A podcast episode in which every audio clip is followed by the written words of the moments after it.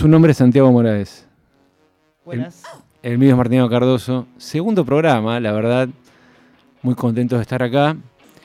Eh, ¿Cómo ve lo de lo que estuve diciendo? ¿Está de acuerdo, Moraes? ¿Cómo, viste, como que fuimos, viste, a mí me pasó que cuando íbamos caminando, esa cosa como... No estoy en contra, digamos, nadie está en contra, digamos, porque después empiezan a salir los, terraplanistas, digo, es algo necesario, pero... Pero... mira, yo me venía...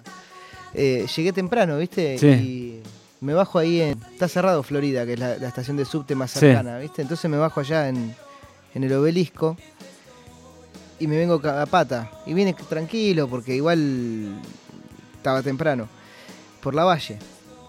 Y me increpaban constantemente. Cambio, cambio, cambio. ¿Viste?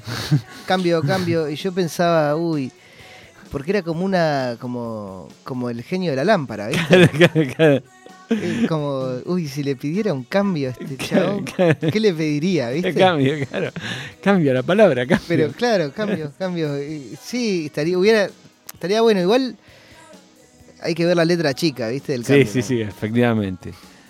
Eh, no sé qué piensa acá sobre la nueva normalidad, sobre el aislamiento, un poco sobre cómo hemos cambiado de las costumbres. Un amigo, ¿viste que hay amigos de bares? Mm.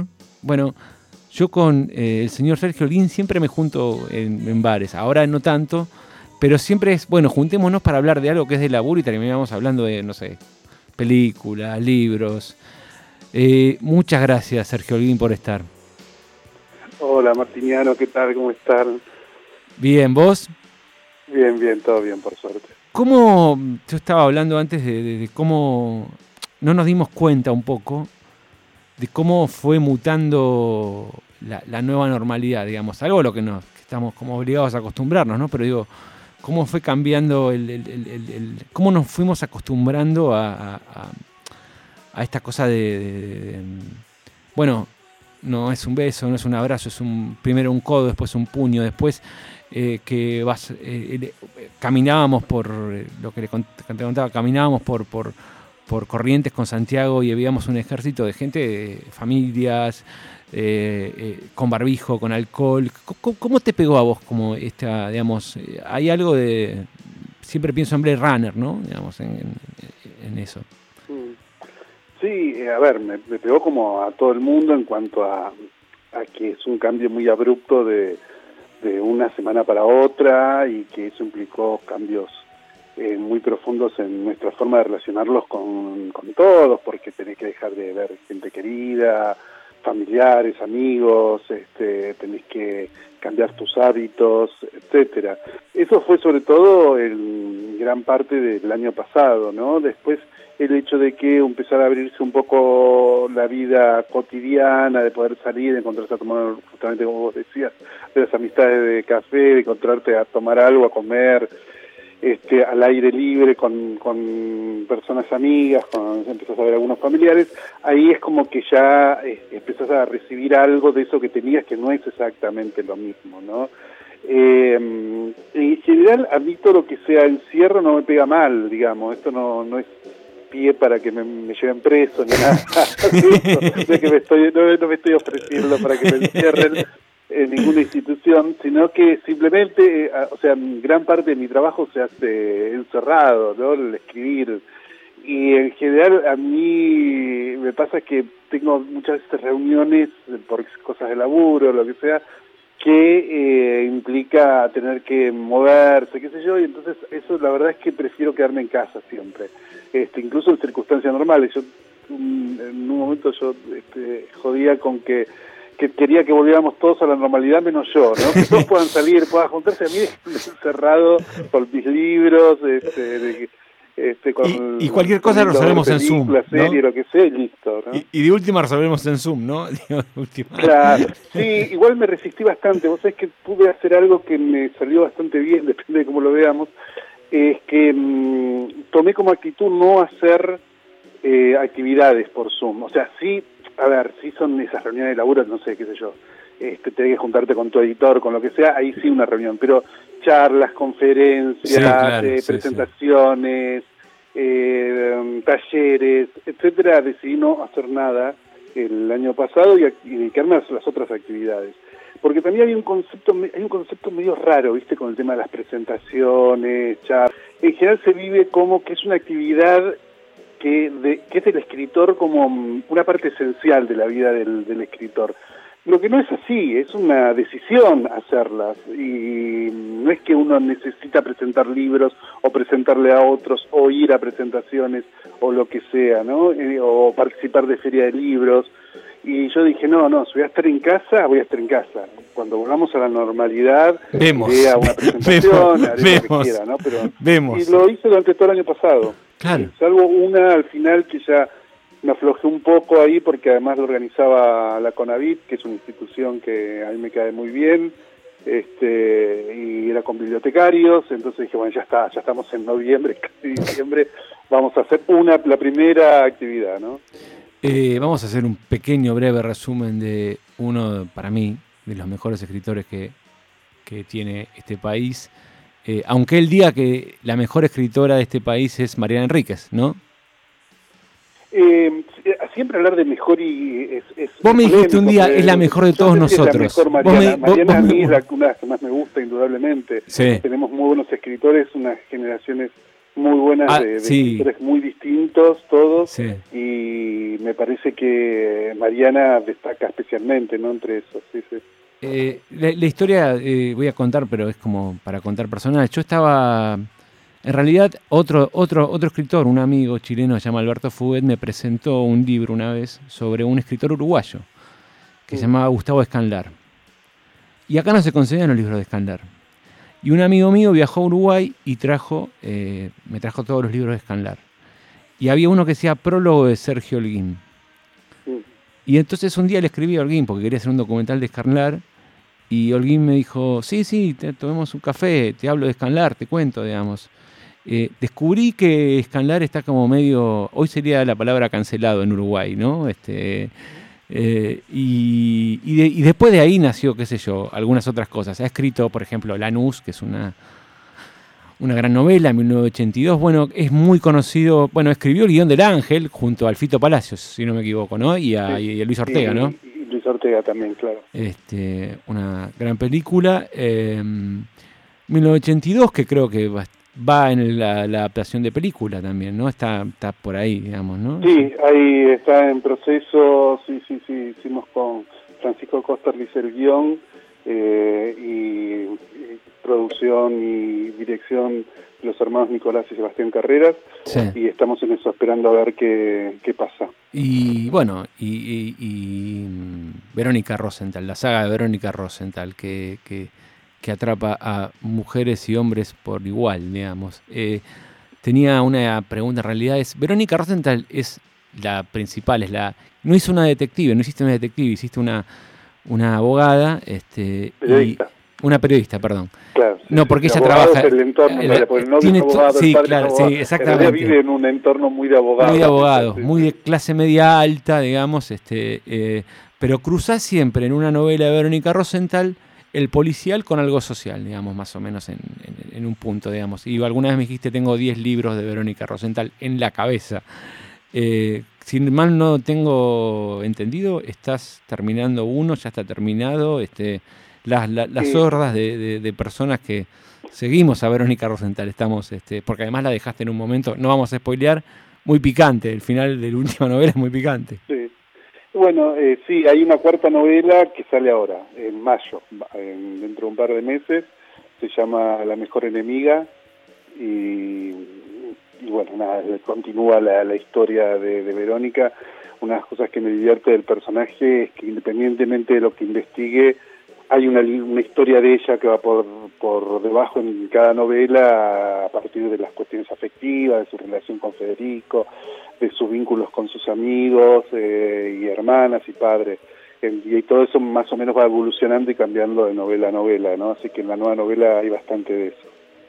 Bien, eh, te vamos a llevar eh, al terreno. este, alguien me dijo, uy, me hizo laburar Martiniano, sí. Este, este, te vamos a llevar primero al terreno de, la escritura. Yo también digo, ¿no? Me acuerdo que lo primero que leí, eh, ¿has leído vos a mm, Santiago, a mm, eh, el amigo Dostoyevsky? Sí. ¿Qué Hola, hola Sergio, primero. ¿Cómo te va? Hola, Santiago, ¿cómo estás? Bien, bien de bien. Eh, Este, leí Dostoyevsky, sí, leí Crimen y Castigo. Sí. Sí, sí. Sí, sí, yo intenté leer El Idiota y la verdad es que no, no, no pude, debe ser, siempre dicen que las traducciones son como... sí, Eh, leí otro, Noches Blancas, ¿es de él también? ¿Noches Blancas? Sí, creo que sí, sí. Parece que sí, sí. es uno corto, me parece. Sí. Sí, sí, sí. Sí, sí. Eh, y me acuerdo que estaba en Puan y yo había leído, bueno, lo primero que leí fue, de chico no entendí nada, el jugador, no sé, lo leí como a los 8 o 9 años, no entendí Mm. nada, nada, ¿para qué ser? ¿Para qué, Claro. para qué mentir? Eh, y, recuerdo esto de que había una chica que me gustaba y sabía que le gustaban los rusos, entonces empecé a leer a... y ya le dije que había, leía a Dostoyevsky. Y me dijo una cosa como, Dostoyevsky es el barro, digamos. ¿viste? Eh, Tolstoy es San Petersburgo, Tolstoy es lo magnánimo, es como la, viste, la novela, siempre es como la novela maximalista, de esas 100 elogios por Tolstoy. Y, y la verdad es que tenía razón, básicamente. Y Ana Karenina es una novela increíble, así como Guerra y Paz, digo. Em, Sí. Y elegiste Ana Karenina. Eh, Sí. ¿Te acordás cuando la leíste? ¿Por qué la Me elegiste? acuerdo perfectamente, A me ver. acuerdo perfectamente y te voy a decir por qué, porque no la leí todavía, la estoy terminando de leer ahora. Ah, es buenísima esa, es buenísima, Me esa me encanta. me falta, te digo cuántas páginas de la edición de papel. Eh, voy por la 520, tiene 780, así que me faltan 260 páginas y lo termino. Ah, ¿y qué te está pasando Eh, con la novela? Elegí un libro que justamente eh, todavía no terminé, porque la consigna más o menos es libros que te marcaron. Sí, Eh, y probablemente si me hicieras esta entrevista dentro de 10 años, te diría, ah, cuando leí aquel, aquel, aquella vez en el 2021 Ana Karenina, este, me marcó mucho esos años. Y, mm, sí, a ver, estoy en una etapa también de, de lecturas de pendientes, ¿no? El- uno no ha leído todo, evidentemente No. yo soy, yo me considero muy buen lector y, y tengo muchísimos autores y, y libros eh, que clásicos que no he leído por H o por B, por distintas razones. Una Karenina era uno de esos que no había leído y mm, que no quería tampoco, no, viste que muchos lo disfrazan de relectura, no, estoy releyendo, no, no. ya no, me encanta, me encanta Ana que Karenina. me encanta que digas que estás leyendo, me encanta que digas estoy leyendo a Ana Karenina, o sea, me, o sea, me parece una confesión hermosa, digamos, honestidad brutal, como diría Yo escribí Calamaro. una, escribí una vez un artículo en, en, este, en crítica de la Argentina, en el diario, cuando laburaba ahí, eh, que se llamaba Confieso que no he leído. Eran todo, eran todo un texto sobre libros que no había leído y, me, y me- me- muchos me insultaron, me dijeron de todo, ¿viste? Eh, como si hubiera una obligación o un canon que, que hay que respetar. Y lo que yo siempre he dicho justamente es que uno tiene que leer lo que tiene ganas de leer. Este, no es necesario leer determinado tipo de libros para ser un buen lector, ni, ni es necesario. No, viste que algunos vienen y dicen, no, si no leíste la Ilíada y la Odisea, Bueno, eh, sí. no, no, no podés leer, no podés leer nada si no leíste... Eso, es, eso- eh, sí. ¿qué eh, eso, a los no? griegos, ¿no? En general. Si no leíste a los griegos, si no leíste... Y a mí me pasa que en realidad, por ejemplo, el otro día estaba en una librería y quería comprar un libro de Romina Paula y preferí comprar Romina Paula antes que la Ilíada, qué sé yo. Y, y bueno, ¿Viste? pero justamente uno va leyendo en función de sus intereses, de sus ganas. Hay épocas que tenés por ahí más ganas de leer clásicos y por otro lado tenés ganas de leer, no sé, literatura japonesa de ahora. Claro. Eh, me parece que tiene que ver, o sea, sobre todo aquellos que, eh, como yo en este momento que no estoy laburando como crítico ni nada de eso, me puedo dar el lujo de leer lo que se me canta. Cuando vos sos periodista cultural o sos editor o lo que sea, estás más este, atado a lo que se va publicando en ese momento. Entonces, por ahí sale una nueva traducción de Ana Karenina, entonces te vas y te metes a verla, qué sé yo. Eh, pero si no, por ahí pasas de largo. Y a veces pasa que se te va pasando la vida y hay muchos libros que alguna vez soñaste leer y que no, no leíste eh, y que está bueno hacerlo. Y hay algo que, que es interesante que, que, pasa con esta lectura que estoy haciendo Ana, de Ana Karenina, que, que está piola también, que es para mí, eh, como para mucha gente, es una nueva forma de leer. ¿Por qué te digo esto? Porque lo estoy leyendo en papel, en digital y estoy escuchando el audiolibro. eh, si no es que eh, leo un capítulo de papel, después el mismo en digital y después escucho un capítulo de libro, pues ahí sí estaría loco. Pero sino que voy continuando el libro en esos tres formatos. Eh, tengo la versión en papel, que la uso cuando estoy acá en casa, generalmente. Si salgo me llevo la versión en digital porque el libro es muy grandote. Y cuando tengo ganas de, tirarme en la cama y no te ganas de leer, me pongo Ana Karenina y escucho un capítulo, dos, este, como además es un libro que tiene los derechos liberados, es fácil conseguir el audiolibro, que es un formato que todavía no está muy desarrollado y cuesta mucho conseguir versiones eh, gratuitas. ¿Y el audiolibro quién te lo lee?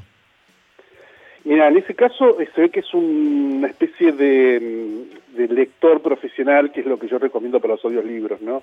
No la lectura que te hace una computadora, viste que hay como una especie de traducción del papel al audio con un sonido muy metálico, muy de computadora, eso no, no, eso es horrible. No, este es un señor que interpreta, se interpreta además, este, su nombre es un español, que además este te le pone énfasis en los momentos que hay que ponerle énfasis, intenta parecer una voz femenina sin caer en, el ridículo cuando esos son los diálogos. Eh, le, pone mucha mucha energía en eso y como te digo no está muy desarrollado todavía el libro digital el libro el, audiolibro entonces todavía no hay mucha eh, mucho ofrecimiento de libros no el año eh, pasado bueno. el año pasado Lucrecia Martel hizo algo con eso en Spotify no sé si escuchaste ah mira no, no lo escuché ella. Sí sé que, bueno, hay editoriales, que yo Penguin Random House ha hecho varios de autores de ahora, qué sé yo, Claudia Piñeiro, Sacheri, etcétera. Eh, yo no me acuerdo un par de libros también en audiolibro. Eso te iba a preguntar, ¿vos tenés eh, la saga de Verónica Rosenthal o en 1982 en audiolibro, puede ser? No, en audiolibro está, em, está La Fragilidad. La Fragilidad. Y, y está ahora, está por salir creo que las extranjeras en cualquier momento. El problema que eh, en las extranjeras salen Audible, que es Audible, sí, claro. Sí. Amazon. Sí, sí, yo lo tengo, sí, sí. Que es carísimo, porque está en dólares. Otro sistema. ¿Cómo? Que es caro, porque está en dólares, o sea... Eh... Claro, no, no, es imposible, por eso te digo. Y, y, peor todavía en La fragilidad de los cuerpos, porque lo hizo una Storytel, si no me equivoco, se llama, que es una empresa sueca que tiene también libros en español, pero que creo, creo que no llega a la Argentina, me parece, en los servicios, los derechos, no sé cómo es el tema. Eh, pero que es la competencia en el primer mundo de audible, digamos, ¿no? De, lo de Amazon. ¿Y qué está este, y es muy muy limitado eso, ¿no? por eso te digo. ¿eh? ¿Y qué estás descubriendo de Ana Karenina, digamos? Que, digo, estoy fascinado, me gusta, digamos, en, en, este triple, en este triple combo que haces, este te apasiona, digo, por ahí no, no te apasiona, por ahí decís, bueno, está bien, digamos. Sí, me encanta, digo, es a, mí me gusta mucho la literatura del siglo XIX por básicamente por la por la creación de personajes, ¿no? Los personajes de la literatura de la novela del siglo XIX, este, recién nombraban a Dostoyevsky, que tiene este, personajes este, inolvidables. Eh, toda la literatura del siglo XIX es de una riqueza absoluta de ese nivel, ¿no? En todas las lenguas, el Balzac, eh, Stendhal, Dickens, este, me acuerdo tu fascinación, que tenías una fascinación por el conde y Lotremón en una época, me, acuerdo. Eh, sí, bueno, claro, pero es, otra cosa, digamos, ahí ya por ahí no, es, no tiene este tipo de riqueza del, del personaje como central en, el desarrollo, sobre todo en estas novelas muy largas donde eh, la verdad es que los tipos se dan el lujo de contar todo, ¿viste? De contarte por momentos, decir, bueno, pero estos cinco capítulos sobre cómo administrar un campo en la, Rusia, zarista, tal vez no debería haber estado en la novela porque no, ah, no hace la historia de base, pero ellos lo hacen y lo hacen muy bien, en este caso Tolstoy. No, a mí me fascina eso, lo que me llama mucho la atención de, de, es cierto esto que vos decías al comienzo, esa diferencia de Dostoyevsky donde los personajes son mucho más este, marginados, más están todos mucho más de la cabeza, cuando son por ahí, no sé qué sé yo, el idiota, eh, es un príncipe, pero este, está, está totalmente ido. En, este, en cambio, en Tolstoy todo es mucho más este, imperial, ¿no? La, clase alta, son la realeza de, la época del zar. Y lo que me llama la atención es que ahí, en, en, ese, sobre todo en Ana Karenina, está podés ver en parte, ¿no? En unos rayos ahí de, de lo desastroso que era el mundo campesino ruso previo a la revolución, cómo estos tipos estaban bailando eh, en la cubierta del Titanic, ¿no? la máscara de muerte roja, ¿no? Como bailaban hasta que un día... Sí, sí, hasta que un día se encontraron con una revolución y se tuvieron que ir a la miércoles. O sea, e, el mundo que, que, retrata a Tolstoy, si no me equivoco, fines de 1870, por ahí, sí. 50 años después no existe más. No es que cambió, no, no existe más. Eso eh, eh, se convierte en otra cosa absolutamente distinta. Eh, y probablemente esos personajes veinteañeros que llegaban con 60 años en rusa terminaron los que sobreviven a la novela. Yo ya más o menos conozco la historia a pesar de que no la leí. Eh, esos tipos terminan o muertos por la revolución o en el exilio con muy poco dinero viviendo de prestado en París, ¿no? Sí, sí, sí. la, la, otra cosa que me llama mucho la atención y que me hace acordar mucho a, a la Argentina, eh, esa cosa de el amor por lo extranjero, por hablar en francés, por tener este, educadores este, ingleses. Eh, eh, em, muy del siglo XIX, muy, del siglo XIX argentino, ¿no? También esto que decís, muy, muy, muy siglo XX, ¿no? Sí, siglo XX también. en las primeras décadas del siglo XX también, el, sí, sí. institutriz inglesa muy común. Muy, de la generación del 80 también, ¿no? Todo esto, digamos, ¿no? Y sabes que nosotros cuando alguien elige este, un libro, le proponemos, hacemos una propuesta que es em, una canción que esté relacionada, ¿no? Y justo que vos hablabas de esto, de que a los 60 estos muchachos estaban repartiendo gaseosas en una cancha de fútbol en, España o en, algún lado. Em, hay una canción que se llama San Petersburgo, pasó a llamarse Leningrado. Sí por la revolución. Hay una canción de Billy Joel que cuenta la historia ya en esta segunda etapa, digamos, en, cuando, cuando empiezan a haber este otro tipo de, barreras, digamos, ¿no? de barreras culturales, de que él hace amistad con, con, un, con un baby boomer, digamos, ¿no? digamos, de cómo se cruza la Guerra Fría entre una amistad, digamos, que fue una amistad real que era un payaso que trabajaba para el circo este, ruso, este circo, viste, que es como top, en un gran circo, y la historia de, una amistad, básicamente, que se llama Leningrado. Y me parecía que estaba bien como para contar este salto del que hablas vos, em, de Ana Karenina al siglo XX. Y a ver si te gusta. Bueno.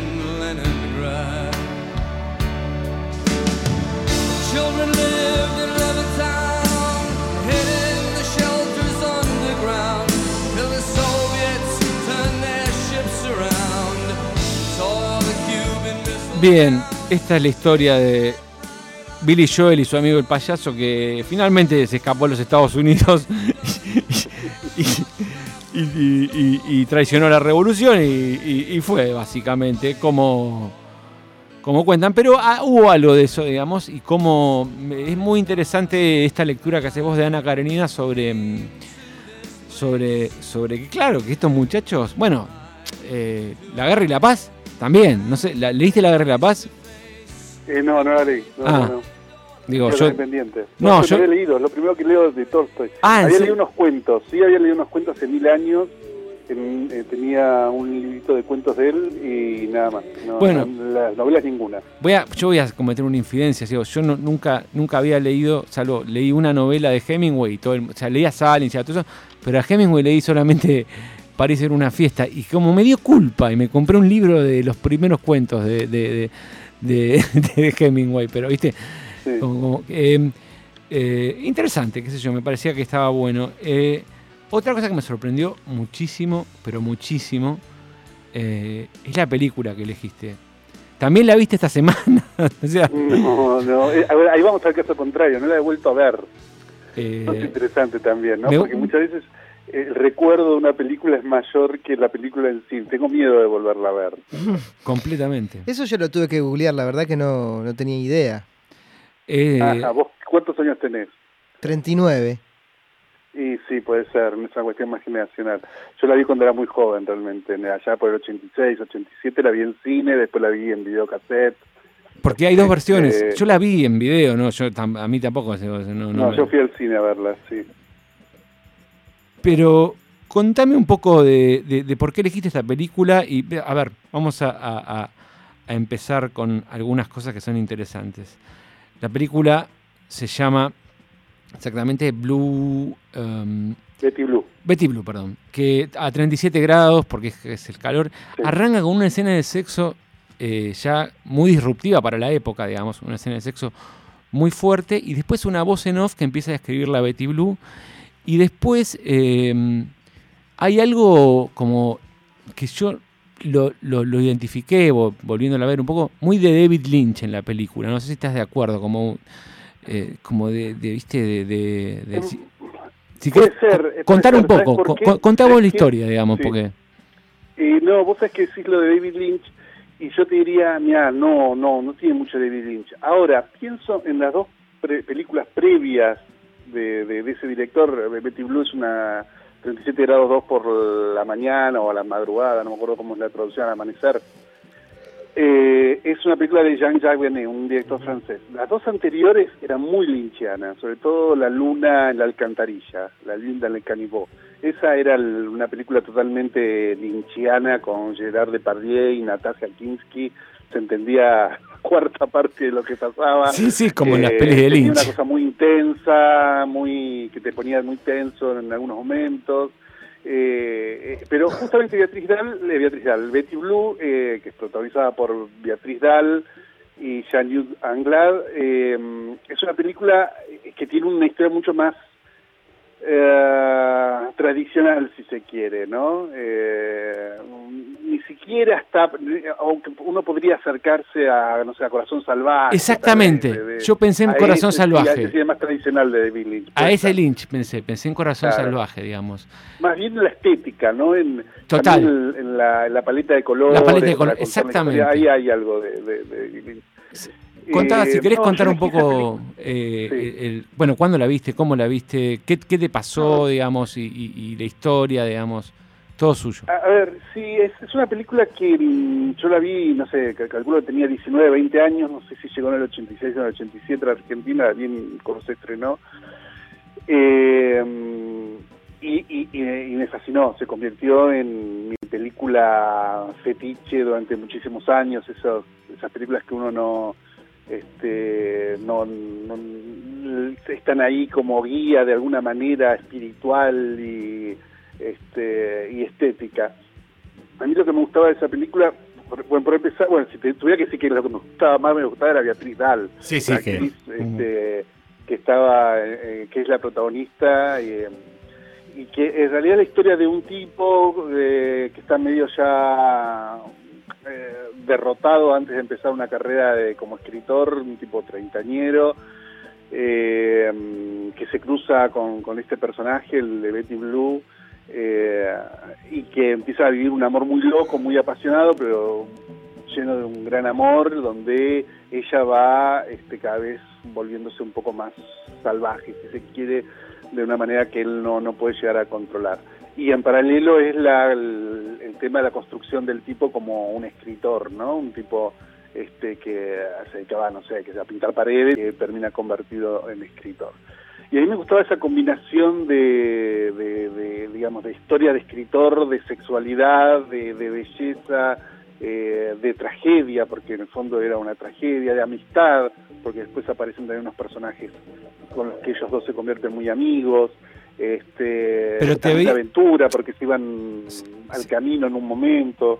Sí, decime. No, no, sí, sí, sí, sí, en el, el- el joven Sergio Lin se veía como, viste, hay algo de los que escribimos, digamos, en general, Sí, y cuando tenemos esa edad, digamos, hay algo como del personaje maldito que te enamora, digamos. Primero que... claro, había una proyección de la, la idea del amor como algo trágico, como algo que, que culminaba siempre de, de- de manera incluso a veces eh, violenta, abrupta, sobre todo, este, la idea de que por ahí el amor no se puede sostener, qué sé yo, y, y- y creo que es, es el momento de mayor de, eh, de- viste cuando se, en una película se conjuga casi el mejor momento de cada uno de esos elementos que hacen la película. Entonces vos tenés una Beatriz Dahl que estaba recién comenzando como actriz, pero que hace su personaje más este, reconocido, y a New que estaba también bárbaro en esa Sí. película, después hace también este, la reina Margot, que ahí está muy bien. Es él. como un momento del cine eh, francés que había como una suerte de resurgimiento y que después que medio se, se pincha o van a un, ci- un cine más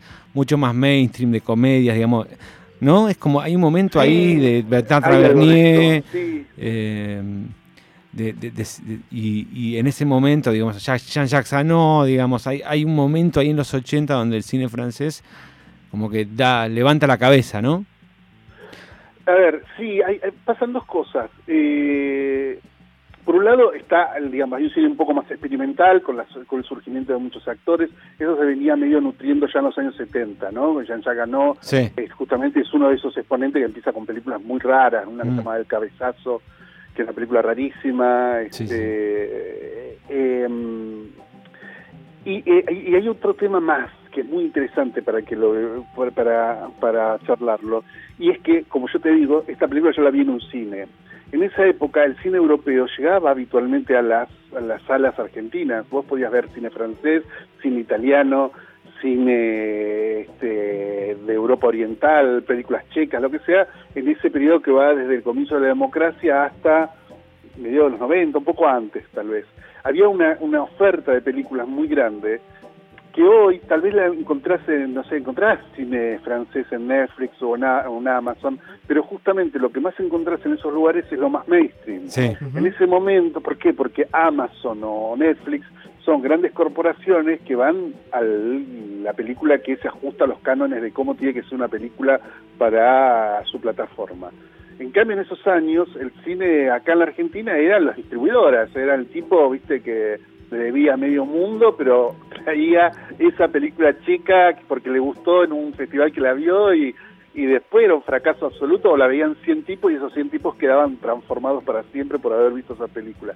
Eso es lo que se ha perdido, ¿no? En gran parte en todos estos años. y Betty Blue, en el momento que la recordás, fue un éxito o fue como esta cosa de. No, fue un éxito, fue un éxito acá y en el mundo. Fue, sí, fue nominada al Oscar, estuvo nominada al Oscar.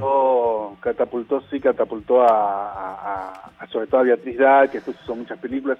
En cambio, Jean-Jacques Benet medio como que mm, después de esto no hizo muy pocas películas Eh, me parece que también es eso, ¿no? Es, es, es- es- Jean-Jacques Benet más inspirado, una Beatriz Dahl perfecta, un actor que está muy bien, y el otro elemento importante es la historia que le había escrito, le había escrito un, un novelista francés, Philippe Sí, Jean, Sí, sí, que claro, acá claro. llegó mu- mucho en los 80, pero que después ya no se publicó más en español. ¿Y leíste la novela?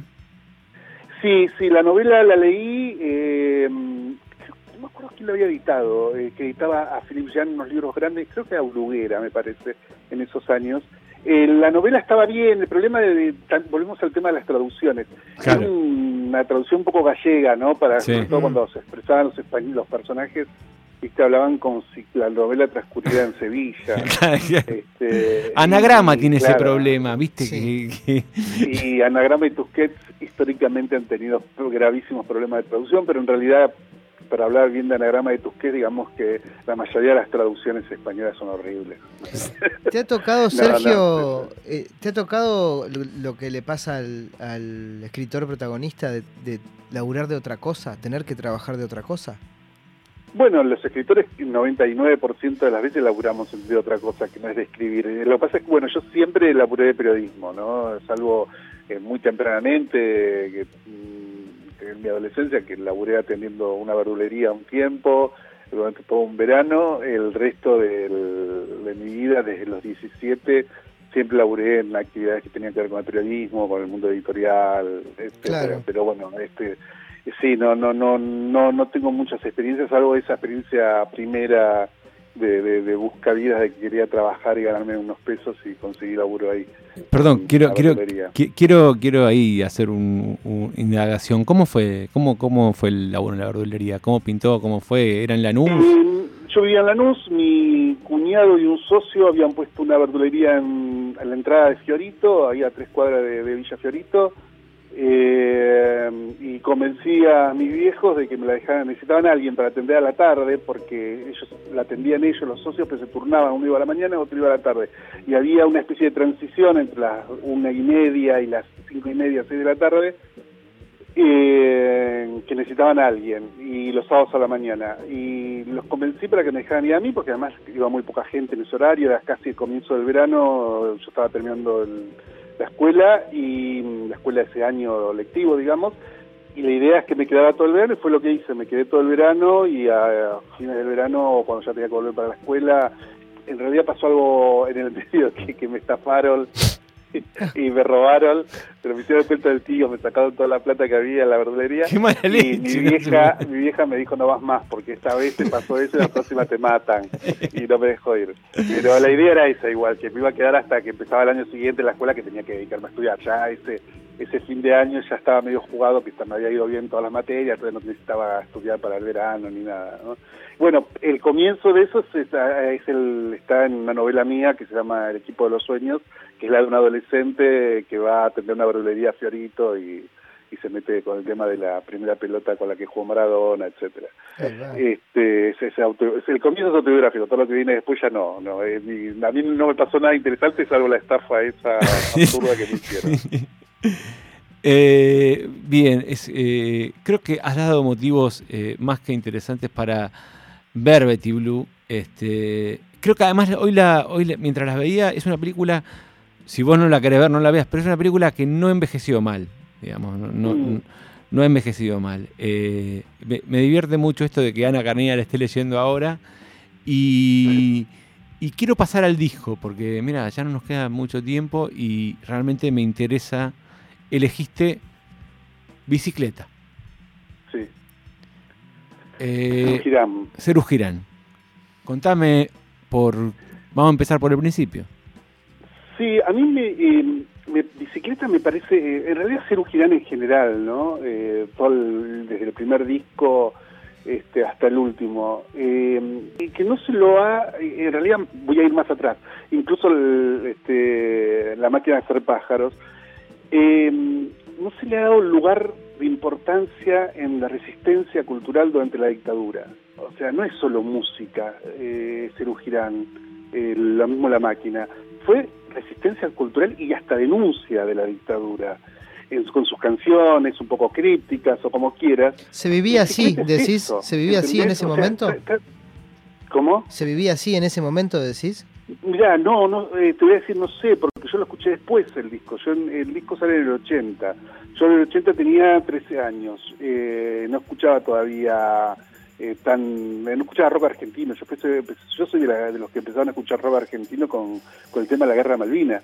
Mm, Este, o sea, dos años más tarde. claro. Pero si vos revisás la historia de, de- de- de- de los conciertos y de los discos, eh, te das cuenta de, de lo importante que fue. eh, Sí, las yo letras, era un ¿no? buen lector de humor y de las revistas que sacaba humor. Humor empezó a sacar otra revista en ese momento que era Urra, que también hablaba mucho de cirugía, incluso de boludeces como la pelea de Charlie Spinetta, etcétera.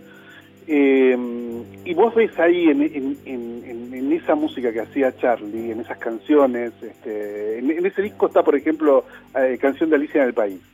Es el, tal vez el resumen más perfecto de, lo- de, los miedos alrededor de la dictadura, ¿no? O Sí, cuando sí. se tomaba en broma ciertas cosas de la dictadura con el encuentro con el diablo, ¿no? Claro. Que son temas que son, vos lo ves ahora y decís, pero claro, eh, viste el chiste de, de Capuzoto de te está, habla- está hablando de la marihuana, bueno, Claro. está hablando de la dictadura. Está Hablando de de- dictadura. Bueno, hay un tema, autos, jets, aviones, barcos. Se está, Tal yendo, cual. se está yendo todo el mundo que hablaba del exilio en masa. Claro. En el Sí, primer disco encima La, es la verdad esto, es que se sí. está yendo todo el mundo. Dice. Y, y si vos vas al disco anterior y vas a, no sé, Candombe, en, que es el tema de, eh, de la máquina De la los máquina, pájaros, Claro, eh, ahí decís, loco, estos tipos realmente estaban haciendo una historia de la dictadura en canciones, este, reflejando el pensamiento de, de mucha gente que sufría persecuciones, ¿no? Sí. El, vos me preguntabas que, que y yo te decía, no, yo no lo viví eso porque lo empecé a escuchar después. Tuvo que haber sido muy fuerte escuchar esa música y sentirse también perseguido por la dictadura, ¿no? Es como que también, viste que la música funciona también como una especie de bálsamo, de, de, de- de curación, no digo de, de un...